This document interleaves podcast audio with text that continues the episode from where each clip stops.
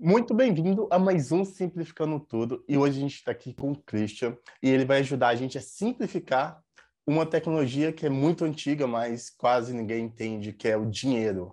O que é o dinheiro e o que dá valor para o dinheiro? A gente vai falar sobre isso e também como que o dinheiro evoluiu para ser hoje o Bitcoin. O Bitcoin é dinheiro? Bitcoin não é dinheiro? Vamos descobrir isso tudo nesse episódio. E muito bem-vindo a mais um Simplificando Tudo, então. Queria passar a palavra para o Christian, pedir ele para se apresentar e falar um pouco aí da sua história e o que você faz. Obrigado, Matheus, pelo convite. É, é, eu sou engenheiro né, de formação básica, depois eu fiz psicologia também. E minha trajetória acadêmica é bem grande, né? Sou doutorado também em inteligência computacional, depois fiz pós-doutorado também é, em inteligência artificial. E aí, no meio desse, desse doutorado, desse pós-doutorado, é que eu conheci o Bitcoin e acabei largando tudo para poder entrar de cabeça nessa tecnologia nova e revolucionária. Qual foi a outra pergunta que você fez? É, queria entender mais. Você também escreveu um livro, né? Bitcoin, sobre Bitcoin. Sim. Conta para a gente desse livro. Exato, escrevi um livro que é Bitcoin, Blockchain e Muito Dinheiro. Deixa eu ver, ele normalmente fica aqui do meu lado. Depois eu pego aí para mostrar para vocês. É, Bitcoin, Blockchain e Muito Dinheiro, ele está vendido principalmente na Amazon, mas está em todas as livrarias também. Esse livro ele é composto de quatro modos, principalmente para tentar atender a demanda da diversidade do que é o Bitcoin, né? Porque o Bitcoin tem impacto em diversas áreas, né? E o primeiro modo é justamente tentar contextualizar o Bitcoin dentro da, da, da economia do dinheiro, né? Da história do dinheiro. O que, que é, afinal, o Bitcoin, né? É uma moeda virtual? É, um, é uma commodity? É uma coisa É uma discussão que tem até hoje e as pessoas não têm dinheiro. E o mais curioso, eu acho, dessa minha trajetória aí do, em cima do Bitcoin é que é, eu descobri que as pessoas nunca se perguntaram direito, ou, na verdade, nem sabem a resposta direito, porque a resposta não é muito fácil. A gente vai tentar simplificar hoje aqui. O que, que é dinheiro? A gente nasce e nunca se perguntou isso direito, né? E o Bitcoin vem muito provocando isso, né? As pessoas acabam tendo que fazer essa pergunta hoje por causa disso. Então, o livro tenta responder essa pergunta, assim como é, explica a parte tecnológica do que, que é um blockchain, para quem quiser se aprofundar do que, que é, e faz algumas projeções futuras também sobre o que, que blockchain vai mudar nas nossas vidas, nos negócios, modelos de negócios novos e tal se vão existir empresas mesmo, se vai ser tudo autônomo, autônomo né, que é a DAO, né, que é, é, é, e, e, como é que isso vai impactar no nosso futuro. Então, o livro é para explicar tudo isso. É meio que um resumo de todas as perguntas que eu venho recebendo. Há mais ou menos 10 anos que eu já estudo isso, né, palestras e cursos e tal. Eu sei que todo mundo faz com muita frequência mais ou menos as mesmas perguntas. Então, eu resolvi colocar tudo isso no livro para poder escalar o conhecimento. Sensacional, é uma, é uma, excelente ideia. A gente carece ainda muito de literatura sobre uh, o, uh, essas novas tecnologias, muito relacionadas a Bitcoin, blockchain, uh, DeFi, NFT, porque são coisas muito novas também, né? E uhum. demandam um certo prova de tempo ali até elas começarem a surgir. Hoje a gente já vê alguns livros bem legais sobre Bitcoin, sobre Ethereum e sobre blockchain em geral, e é muito legal saber que tem o seu livro aí também, que eu já ouvi falar muito bem dele. Eu vi lá na Amazon mais de 500 uh, ah, comentários, cinco estrelas, bem top o livro. Parabéns aí. É um dos mais vendidos, assim, nacional, acho que é um dos mais vendidos, que a maioria é de ator estrangeiro, né, gringo, que o pessoal faz tradução e coloca para vender. Agora, é, de autor nacional, principalmente, se você for levar em consideração de base tecnológica, né, de quem entende tecnologia, aí sou basicamente só eu mas tem o do Fernando Uri também, que é economista, que é um pouco mais técnico para economistas, o meu tem mais para tecnologia. Sensacional, é muito legal isso. Uh, eu queria, vamos começar aqui do início. Dinheiro, o que você acha que, como que surgiu assim na sua concepção o dinheiro, essa moeda de troca, como é que foi isso, a evolução? Uh, conta um pouco para gente aí. Tá, legal. Então, o dinheiro é, é uma resposta que, de fato, não é muito fácil de dar, mas eu, depois de tentar mastigar 10 anos em cima desse assunto, eu acho que eu consigo dar uma resposta um pouco mais curta, né? Então, a primeira coisa é, que vale a pena é, indicar também um, um, livro que é hoje best-seller internacional, que chama O Padrão Bitcoin, né, que eu digo, que eu costumo dizer, é um livro bem caro, mas mesmo assim ele é bem vendido na Amazon, bem caro e bem grande de ler, não é tão fácil assim, mas é, esse livro, ele fundamentalmente é, conta a história é, do dinheiro até chegar ao Bitcoin, ou seja, ele, ele, prova, ele tenta provar que o Bitcoin é o melhor dinheiro hoje, fazendo uma análise tecnológica do dinheiro, né? Assim, em termos de tecnologia do dinheiro, como é que como é que isso foi ao, ao longo da história, né? Por que, que o ouro ganhou tanto espaço enquanto tecnologia, não como commodity, e por que, que ele, ele reza que o, o Bitcoin é que será o vencedor daqui para frente com relação à eficiência? Então vamos lá. Desde o iníciozinho, essa história do, do padrão Bitcoin ela está bem condensada no primeiro capítulo do meu livro, tá? Mas quem quiser se estender, se aprofundar e gostar de história, eu recomendo que leia o, o, o best-seller. Então, é, acho que a primeira coisa que as pessoas têm que entender com relação ao dinheiro é que ele é uma tecnologia de troca eficiente. Ou seja, eu costumo dizer o seguinte: antes do, de surgir esse conceito do dinheiro, a gente tinha uma tecnologia que ficou conhecida como escambo. Né? O que, que é o escambo? Eu produzo, sei lá, tantos bens, né? eu produzo três ovelhas e você tem três machadinhas, né? E eu não preciso de tanta ovelha assim, nem você precisa de tantas machadinhas assim. Que que, que é legal? Que a gente troque para poder você ter benefício do que eu produzi, ter benefício do que você produziu, né? Então, aí a gente vai trocar lá uma ovelha por uma machadinha e está tudo certo. Imagina que essa economia ela começa a crescer e tem várias pessoas nessa aldeia, cada um produzindo coisas diferentes.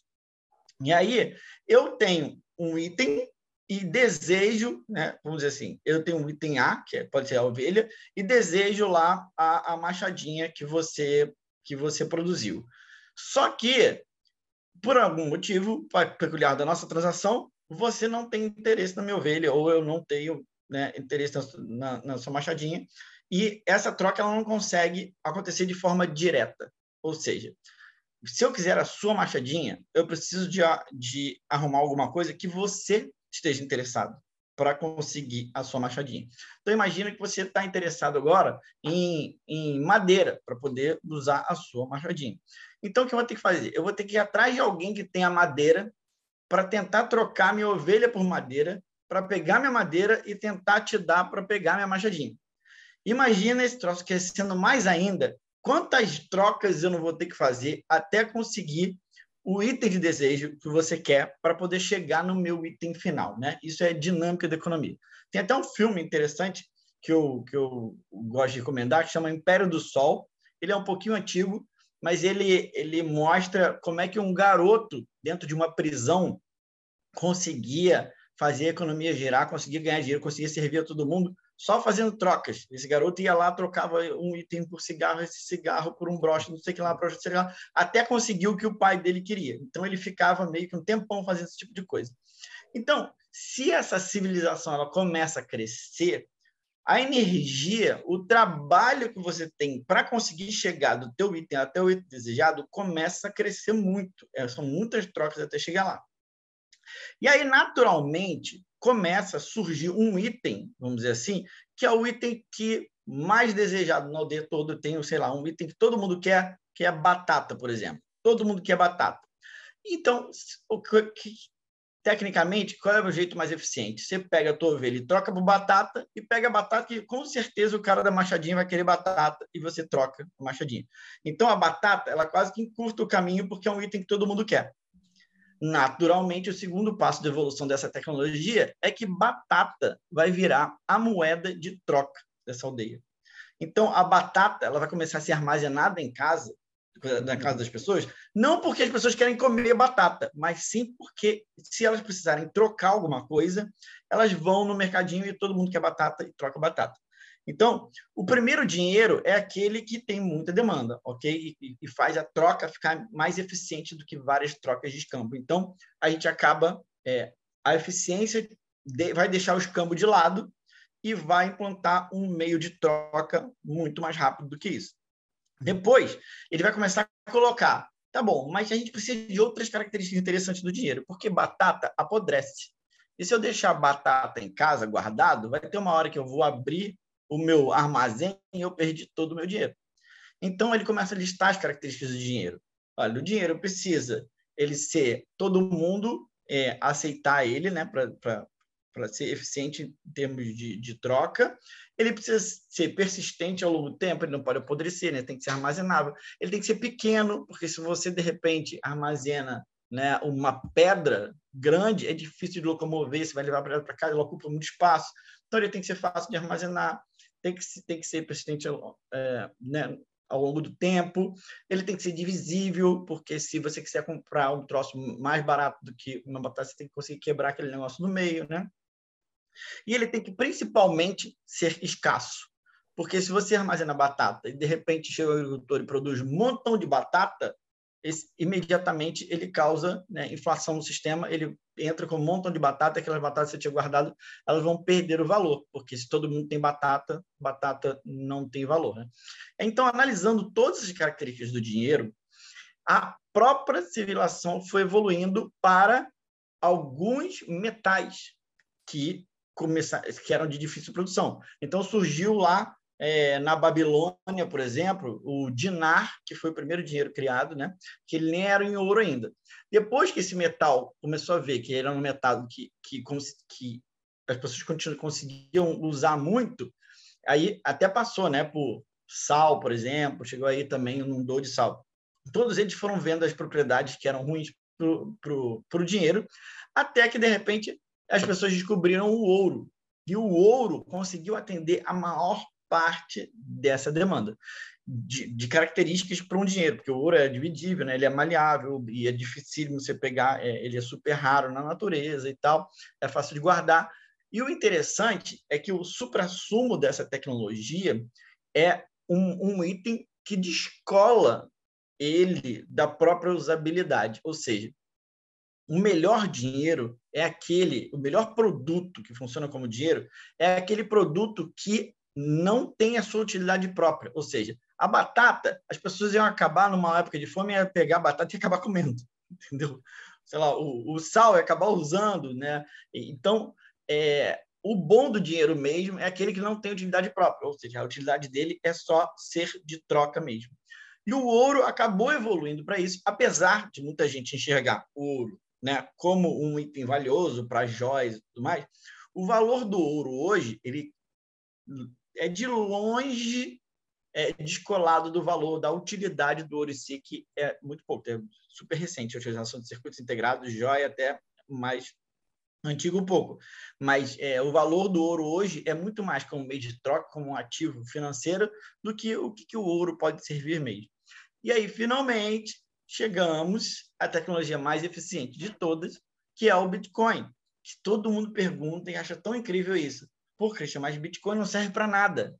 Beleza, é o supra-sumo do que nós temos como dinheiro. O Bitcoin só serve para quê? Para reserva de valor e para troca. É justamente dinheiro. Finalmente, nós temos uma tecnologia mais eficiente possível para a troca de mercadorias. E por isso, provavelmente, pela evolução da história, ele deve é, acabar superando todas as outras, todos os outros itens já desenvolvidos antes.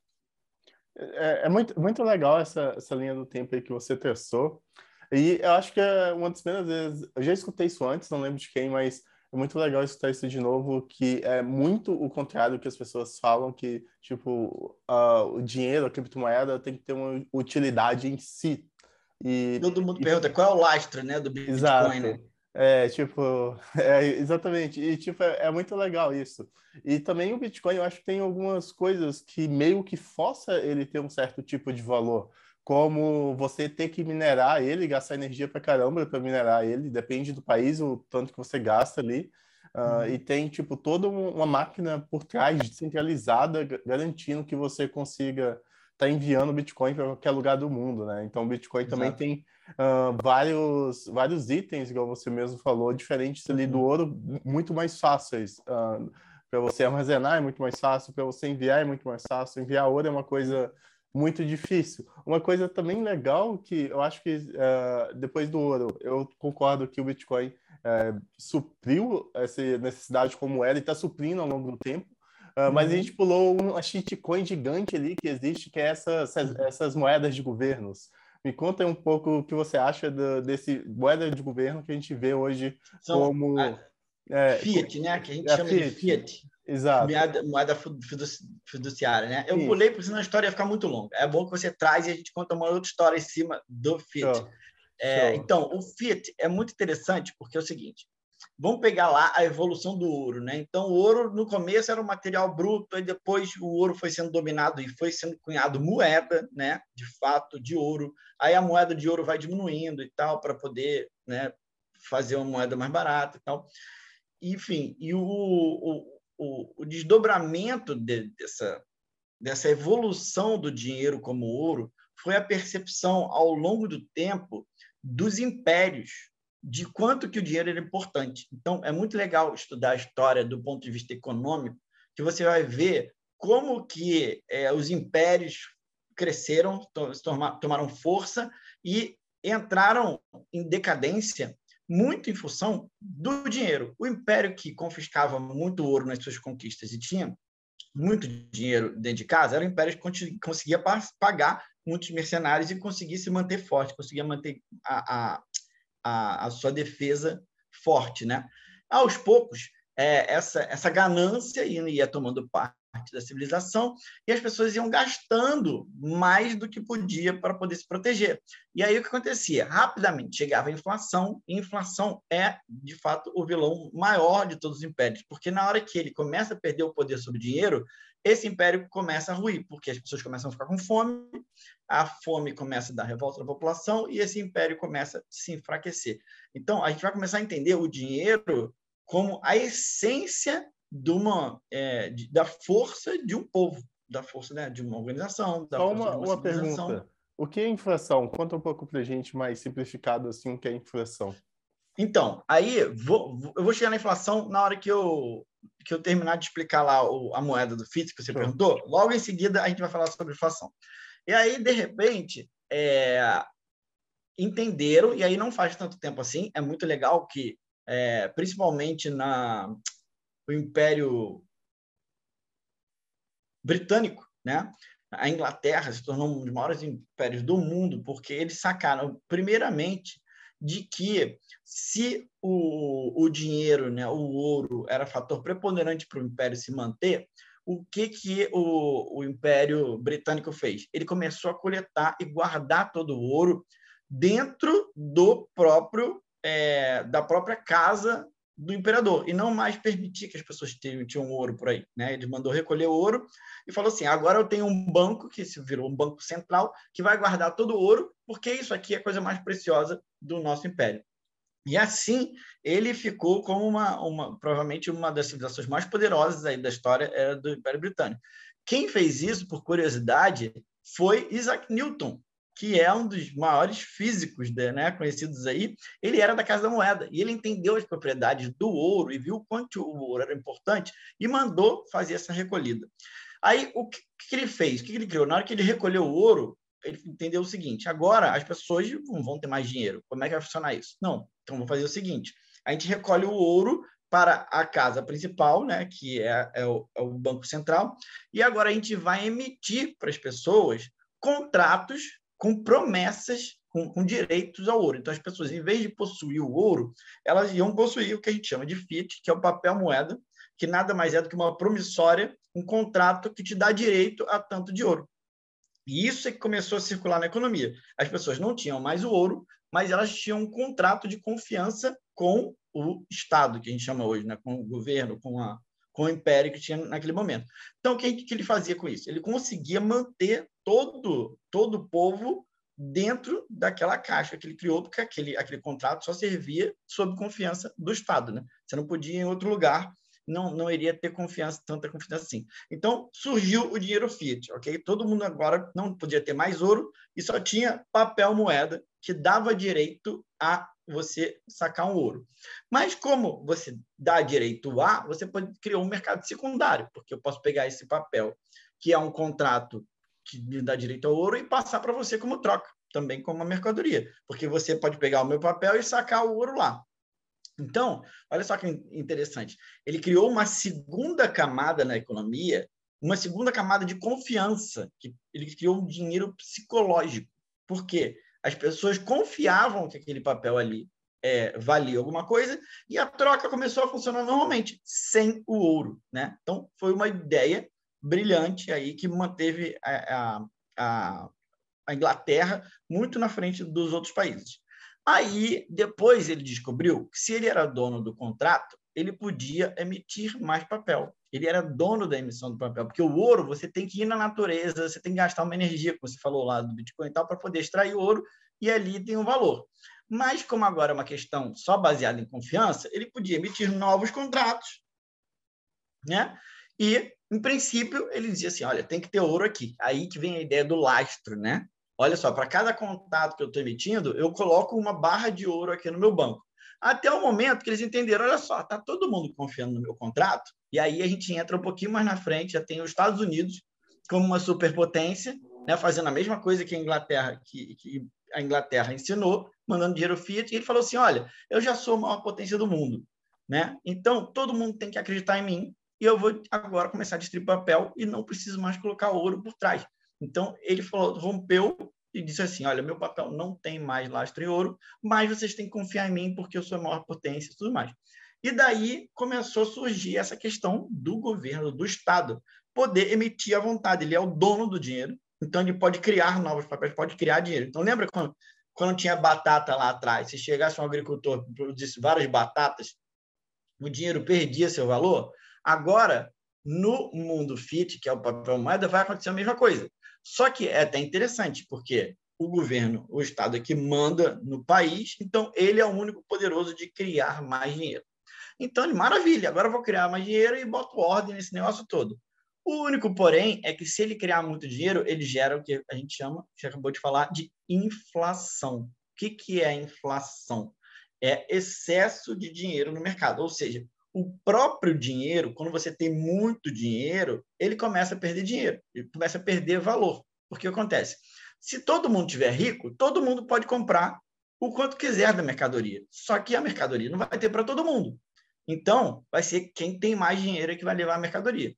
Então, se cada um tiver é, um papel moeda, ok. Se uma pessoa tiver cinco papéis moedas, ela vai levar porque ela vai colocar mais dinheiro. Então, o preço dos produtos no mercado vai ser o que a gente chama de inflacionado. Ele vai subir de preço porque todo mundo tem dinheiro. Na hora que tem alguma coisa escassa, o par de demanda versus oferta, ele começa a né, pesar, ou seja, não pode todo mundo ter dinheiro, porque senão todos os preços ficam muito altos.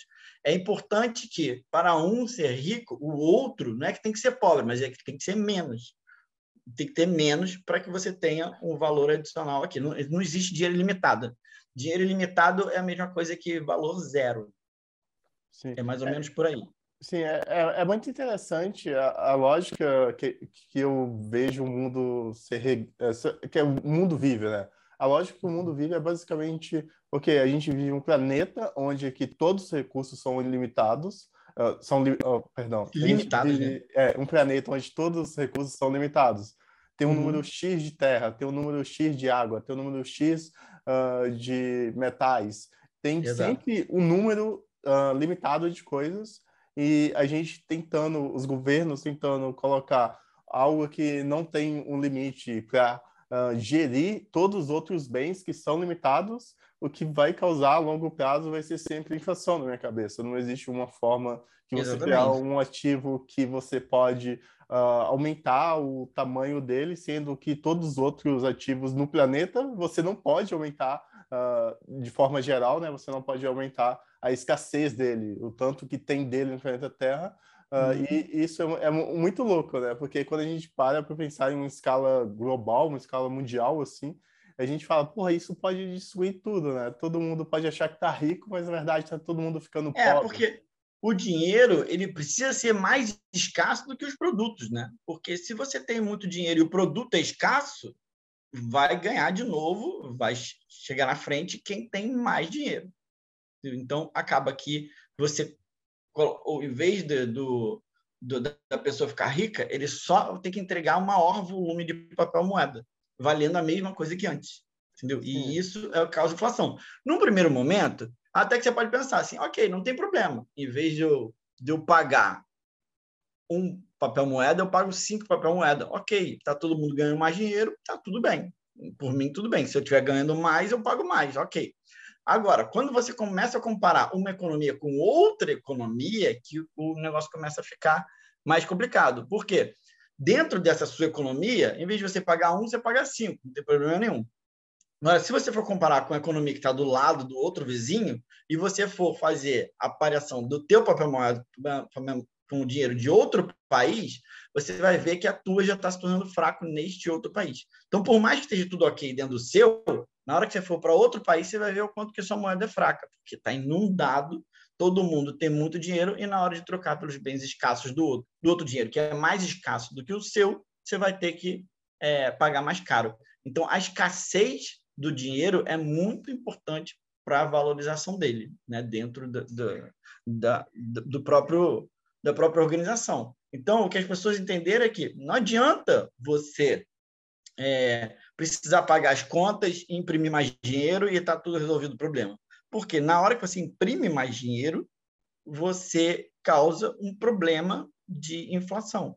E aí isso vai descontrolando toda a economia. É mais ou menos o que a gente está passando agora, né? O que está acontecendo Sim. agora. No mundo todo, né? Tipo, o Brasil, os Estados Unidos e o mundo todo está meio que nessa crise desesperada por, por, por causa da inflação. Uh, e uma coisa que o Bitcoin se propõe a solucionar é a inflação, né? Ele tem um limite máximo ali de 21 milhões de moedas e não pode passar daquele limite. E se eu não me engano, ele vai chegar em 2100 e alguma coisa só nesse limite final, né? Porque Isso. a cada X anos tem sempre uma diminuição da recompensa é, dos bitcoins pelos mineradores, que são as pessoas que ganham os novos bitcoins e também as taxas de transações entre os bitcoins. Uhum. E ele se propõe a solucionar uh, esse problema mundial assim do dinheiro através da, de vários fatores, né? Da possibilidade Isso. de transferência uh, do, do, número limitado de moedas e também uh, de vários outros fatores. Se puder falar um pouco sobre isso. Sim, e por que, que a escassez do Bitcoin é alguma coisa sem precedente. Porque por mais que a gente tenha encontrado um metal super eficiente como dinheiro, que é o ouro, né? Por mais que ele seja hoje o mais utilizado e tal, o ouro ainda tem inflação. As pessoas não sabem disso, mas o ouro tem inflação. Existem mineradores de ouro, tá? Que vão na mina, pá, caçam ouro, vai tem ouro no Rio também. Tem pessoas, acho que daí que veio, inclusive, o nome mineração de Bitcoin veio porque você minera ouro, então você extrai ouro da natureza e coloca ouro no mercado. Aí, quando você adiciona ouro no mercado, você tira o valor do, do commodity, do bem ouro que já está em circulação. Então, é, o ouro tem, no, tem novo ouro sendo produzido e o valor do ouro ele também vai caindo ao longo do tempo. Tá? O, só para você ter uma ideia, a inflação do ouro era mais ou menos 2% por ano. E aí, de repente, chega uma novidade como essa, né, que aconteceu no mês passado. Descobriram uma nova mina de ouro na África. Então, de repente, pode surgir mais material de ouro. E se surgir mais material de ouro, essa pessoa que tirou de lá, ela é rica e vai inundar o mercado, vai desvalorizar o ouro de novo. Então, isso, isso é um ponto. Então, não existe, até então, não existia na história nenhum item, nenhuma tecnologia de dinheiro que fosse completamente escassa. Até o ouro tem né, 2%, como eu já falei. Então, com o ouro a 2%, a gente já não conseguia enxergar direito a inflação mundial. Porque, olha só, percebe que, naquele exemplo que eu dei entre dois países, que o problema de você inflacionar esse país é na hora que você compara com outro país, e aí você vai ver a diferença de moeda. Imagina no momento que a gente está hoje em que todos os países do mundo estão ferrados e está todo mundo emitindo dinheiro, portanto, desvalorizando seu dinheiro. Então, se o país A desvaloriza o dinheiro e o país B também desvaloriza o dinheiro, entre eles está tudo ok. Não está acontecendo nada demais. Você só consegue ver que o seu dinheiro está sendo desvalorizado quando você compara com um dinheiro que é mais escasso do que o seu. Então, a baliza foi sempre o ouro. E o ouro, como eu já falei, são 2% de inflação. Isso significa que tem muito ouro novo entrando no mercado. Aí você disse 2.100 e tanto, mas não, mas tem um ano que é muito mais importante do que 2.100 e tanto, que vai ser completamente escasso, que é agora daqui a dois anos o Bitcoin vai passar pelo, pelo halving mais importante de todos, que é quando ele vai de fato ser do dobro mais escasso do que o ouro. Porque o último halving que teve agora, ele já empatou. O ouro e o Bitcoin ele já mais ou menos têm a mesma escassez. No próximo halving, daqui a dois anos, e aí é bom todo mundo escutar para ter uma ideia do que vai acontecer daqui a dois anos, o ouro vai ser disparado o dinheiro mais escasso do planeta. Ou seja, pela primeira vez, a gente vai ver todos os ativos do mundo caindo com a inflação. Não dá para ver antes, porque não tinha um ativo mais escasso para comparar. Agora, daqui a dois anos, o Bitcoin ele vai ter aproximadamente 1% só, ou seja, é metade do ouro. Então, a gente vai ver a economia do mundo inteiro caindo e o Bitcoin se fortalecendo assim sozinho. Por quê? Não há como emitir novos Bitcoins. O ser humano não tem esse poder. Ele tem o um poder reduzido com ouro e tem o poder infinito com o governo emitindo o próprio papel moeda. Ele pode emitir quanto ele quiser. Com ouro já é mais difícil, com Bitcoin não conseguiriam fazer. Então, daqui a dois anos a gente vai ver realmente essa, essa economia aí emergindo de forma inevitável, ao meu ver. Sensacional. E uma coisa que, uma característica que é muito única do Bitcoin também, é que ele te dá um certo poder pela propriedade do dinheiro que a gente nunca viu antes. Porque com o ouro, o governo pode confiscar. Com o dinheiro fiduciário, o governo pode imprimir mais e, sem tirar da sua conta bancária, fazer aquele dinheiro valer menos. Mas agora com o Bitcoin, o governo e qualquer pessoa, qualquer empresa não tem esse poder mais sobre uh, o dinheiro uh, que é seu, teoricamente, e praticamente. E ninguém mais consegue ter esse poder de tomar uh, o, maior bem que a gente pode ter, eu acho que é o bem que é de, um bem de troca que você consegue trocar ele por todos os outros bens escassos ali do mercado. Isso, é, isso muito bom, Matheus. Isso é realmente sensacional. Às vezes eu falo com as pessoas que quem está vivo hoje, assim, eu e você, a gente tem, a gente foi escolhido porque a gente tem um prêmio, um privilégio enorme de estar tá passando por esse momento histórico porque já séculos e séculos se passaram e, a, e nenhuma dessas pessoas pôde ver, presenciar o que está acontecendo hoje, que é o surgimento do Bitcoin. Que, olha só quantas revoluções tem dentro dele. Então, a gente acabou de falar da inflação, né? que não dá para imprimir, e então é a primeira vez que a gente vai ter um item é, completamente escasso na natureza. Como se isso não bastasse, a gente não vai ter o que você acabou de falar, é, não só a primeira vez a gente vai ter um item completamente escasso, como é a primeira vez na história também, dá para chutar uma coisa desse tipo, que o, que o cidadão vai poder ter propriedade sobre algum bem. Por quê? Você guardando a senha da sua carteira do Bitcoin, você é dono direto dele. Então, antigamente, no máximo você guardava ouro dentro de casa, que já era complicado. Hoje o ouro já foi para o Banco Central, então você tem aquela, aquele contrato que te dá direito a. E quase todas as outras coisas na tua vida, se você perceber, você não tem propriedade direta. Você tem contratos dentro da, dentro da sua casa guardado no arquivo que te dão direito a um bem sob a justiça que você tiver é, embaixo, né, morando debaixo desse guarda-chuva. O Bitcoin, pela primeira vez, você não precisa de um contrato. Você tem a propriedade dele direta, ou seja, ou você anota no papel, coloca no pendrive, ou até decora a sua senha e não tem, o policial pode entrar na sua casa que ele nunca vai conseguir confiscar esse bem de você. Se você tivesse ouro guardado em um cofre, ele poderia ser confiscado, mesmo que você tivesse propriedade direta. Na hora que você guarda isso dentro da sua cabeça, é um lugar que é impossível de ser acessado. Então, é o, é o lugar mais seguro do mundo, né? É um bem que você realmente pode levar ele para qualquer lugar do mundo e, e, e utilizar. é uma tecnologia que não foi vista é, tão eficiente até então. Sim, sensacional. E uma, é incrível, assim, para mim, uh, quando a gente começa a estudar e entender mais sobre o Bitcoin e o movimento de Web3 uh, e uhum. todo esse direito de propriedade que a blockchain traz para a gente como civilização, como cidadão, que a gente, você falou, nunca teve, é, é sensacional sentir, assim, que a gente realmente é o dono das coisas que a gente tem aí ninguém pode chegar e tomar do nada as suas coisas principalmente quando a gente vê a utilização. Mas é importante lembrar, quem está assistindo a gente, que para você ter esse poder, você precisa criar a sua wallet, tá? Porque a maioria das pessoas, a gente já está entrando em uma parte um pouco técnica, mas é importante, a maioria das pessoas deixa o Bitcoin ou na corretora, na exchange, ou compra um ETF, e aí você não ganha essas propriedades. Você está exatamente no mesmo sistema atual. Para você ter a propriedade de ter a propriedade direta, você precisa ter a senha, ou seja, jogar ali para uma wallet. Sim, você precisa ter ali o, o código ali, as suas uh, chaves secretas dele, né? Isso pode, igual você mesmo já falou, você pode ter uma carteira que ela não é física, é só você decora ali o código secreto dela e consegue acessar utilizando qualquer interface que te dá acesso à blockchain. Então isso. isso, e também você consegue ter uma carteira física que ela vai servir só de autenticação. Você consegue também é, criar uma carteira no celular. Aí é um pouco arriscado uhum. também se deixar ela só no celular ali, você pode acabar perdendo no celular. E uhum. é, bem, é bem interessante, é muito necessário assim você realmente ter a sua carteira e realmente ser o dono do seu ativo, né? Senão a gente uhum. continua só meio que especulando em cima do Bitcoin e não uh, pegando essas propriedades, essas vantagens que ele traz para a gente como tecnologia.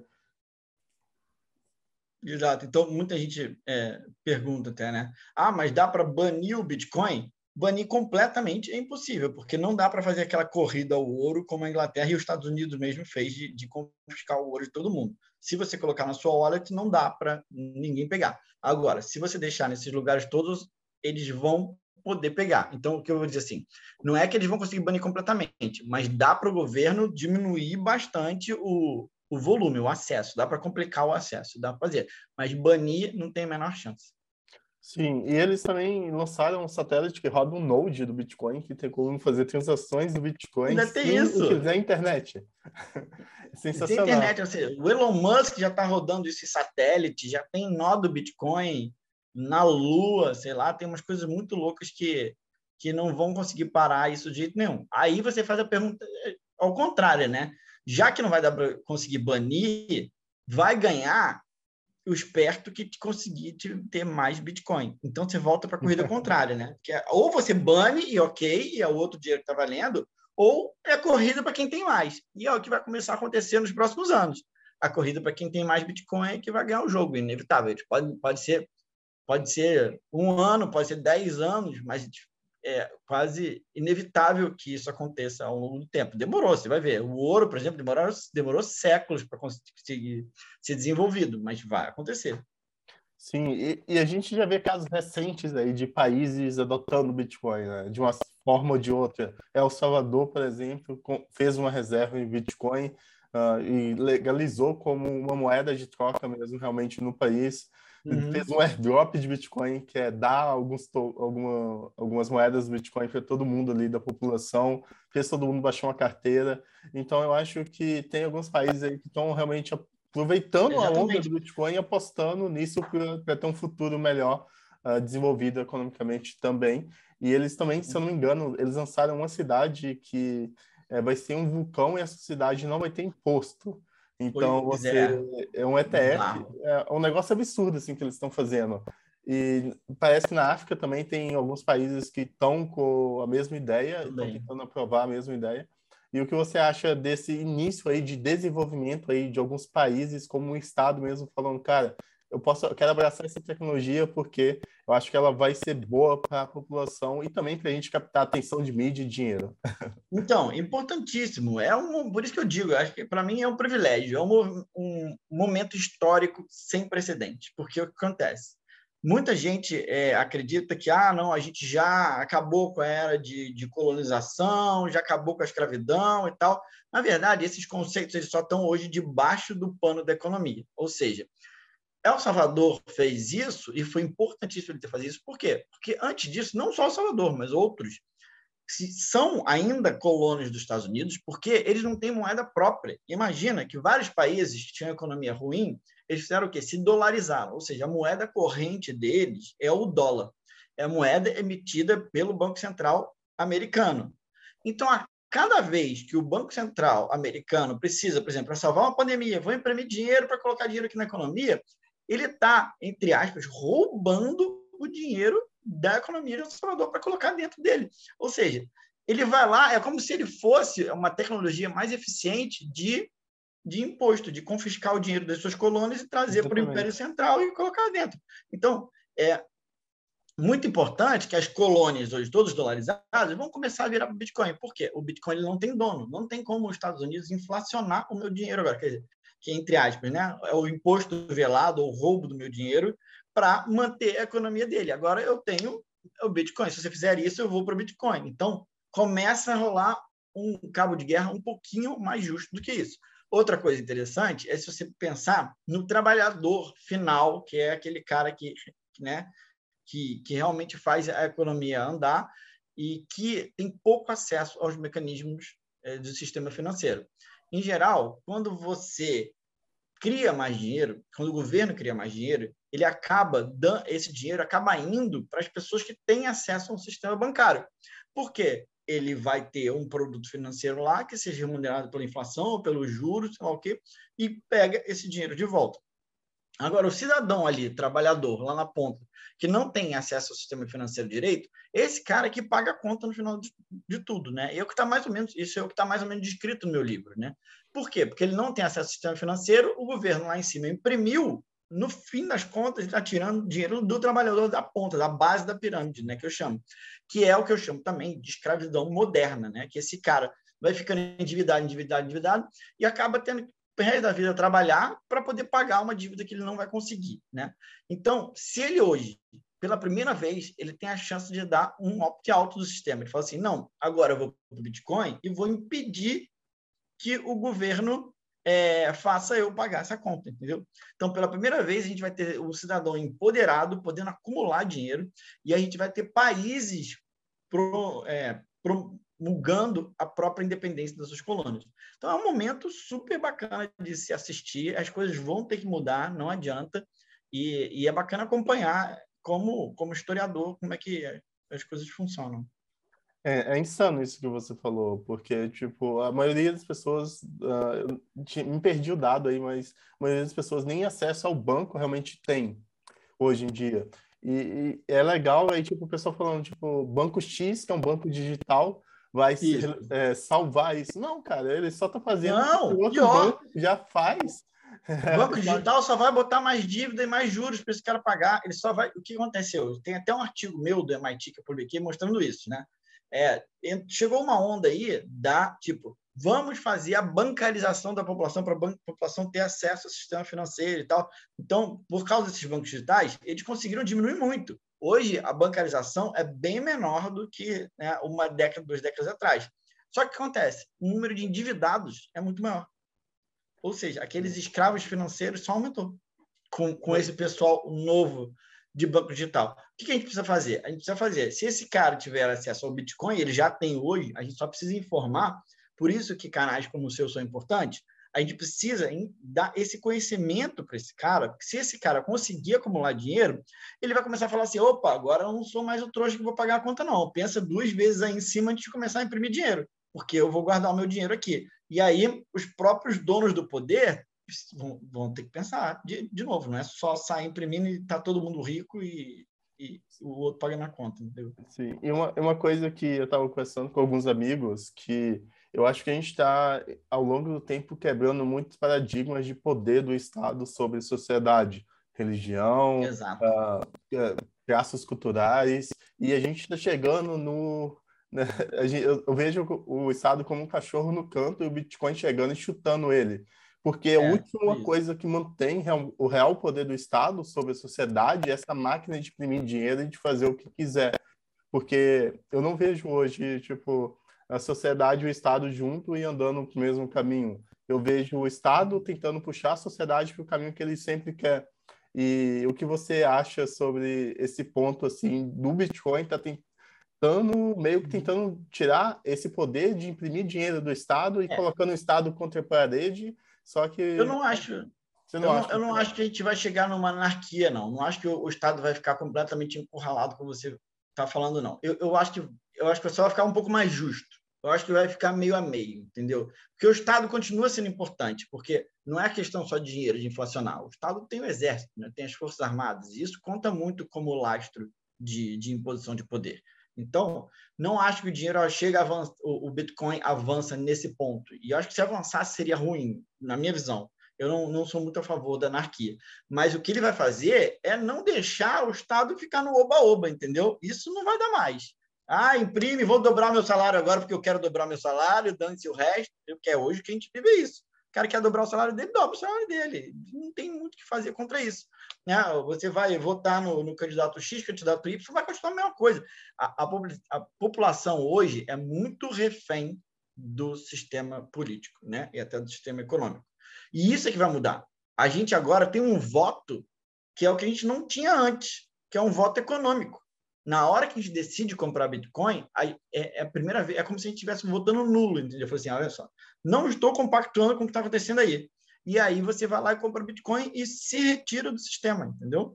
Agora, na hora que todo mundo começar a fazer isso, eles vão sentir lá em cima, e não é que vai morrer, mas eles só vão ficar um pouco mais cautelosos, e eu acho que aí a gente chega no meio termo, que é o meio termo mais saudável, é o que eu acredito, que é o meio termo mais saudável para todo mundo. Mas no, no, meio econômico você vê, então, que você acredita que vai continuar existindo esses milhões de moedas fiduciárias pelo mundo, cada, basicamente cada país com sua moeda, só uhum, que em vez, em vez deles uh, ter essa, toda essa liberdade econômica que normalmente eles têm hoje, de fazer o que quiser, basicamente, com o dinheiro, eles vão uhum. se sentir mais acuados. Exato, eles só vão ter que pensar um pouco mais, eles vão ter que ser um pouco mais sustentáveis, porque eles sabem que se eles meterem a mão no botão para criar mais dinheiro, vai dar um problema para eles mesmos, para o país como um todo. Não é mais assim, aperta o botão, passa a conta para o trabalhador, o cara que se esforce mais lá e dane-se, eu continuo minha vida aqui. Não é mais assim.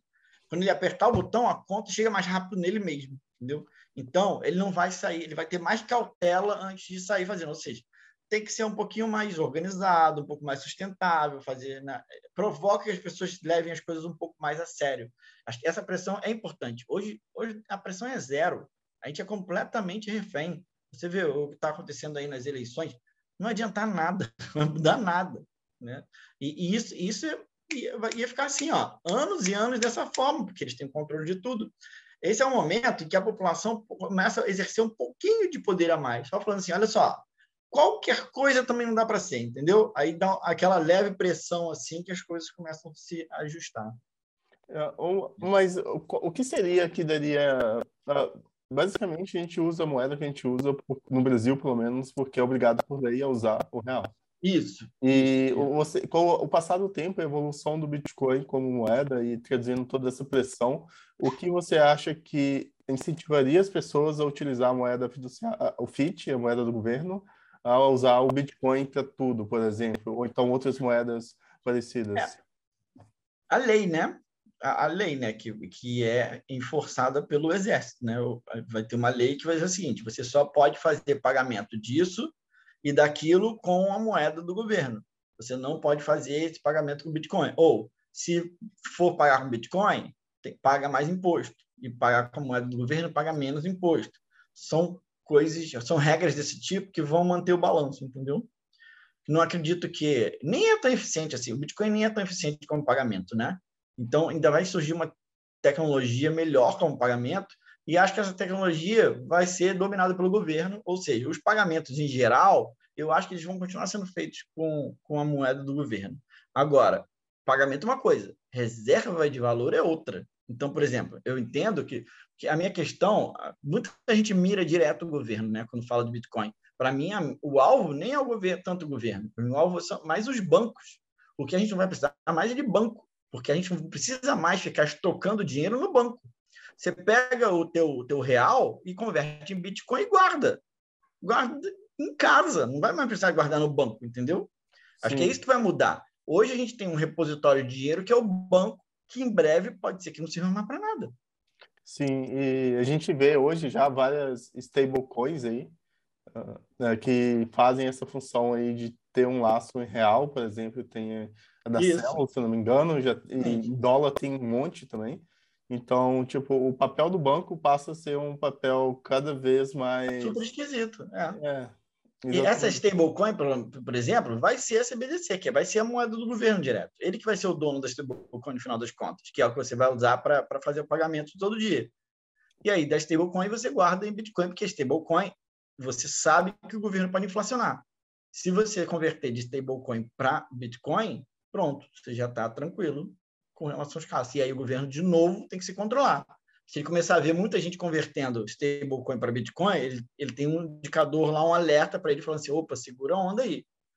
Senão vai dar ruim para você. Sei lá, você vai sofrer um impeachment, alguma coisa assim, entendeu? Muito mais, muito mais ferramentas de controle estatal do que tinha antes. É assim, é isso, isso vai mudar muito. Sim, é, eu não, não tenho uma ideia bem formada assim de como que vai funcionar toda essa dinâmica com a maturação da sociedade uh, ao longo do tempo. Acredito que a gente vai ter uma ideia como sociedade muito mais do que o dinheiro e como que o dinheiro funciona. Uh, eu pessoalmente acredito que uh, ao, longo, ao longo do tempo a gente vai buscar muito mais ativos escassos como Bitcoin, até a própria Ethereum também, na minha visão. É, não é igual você tinha falado, ela tem um, um,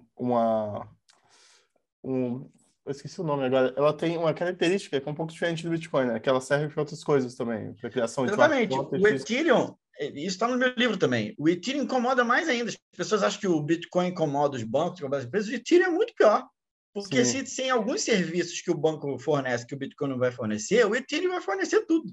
Aí, aí que o banco vai embora mais ainda. E mais além, que é o que eu digo no último módulo do meu, do meu livro. O Ethereum vai mais longe ainda, que para algumas pessoas é até mais assustador. O Bitcoin, eu estava dizendo agora há pouco que ele pode tornar os bancos inúteis, né? O Ethereum pode transformar um monte de empresa inútil. Você pode transformar o, Facebook vai ficar inútil, o Twitter vai ficar inútil, sei lá.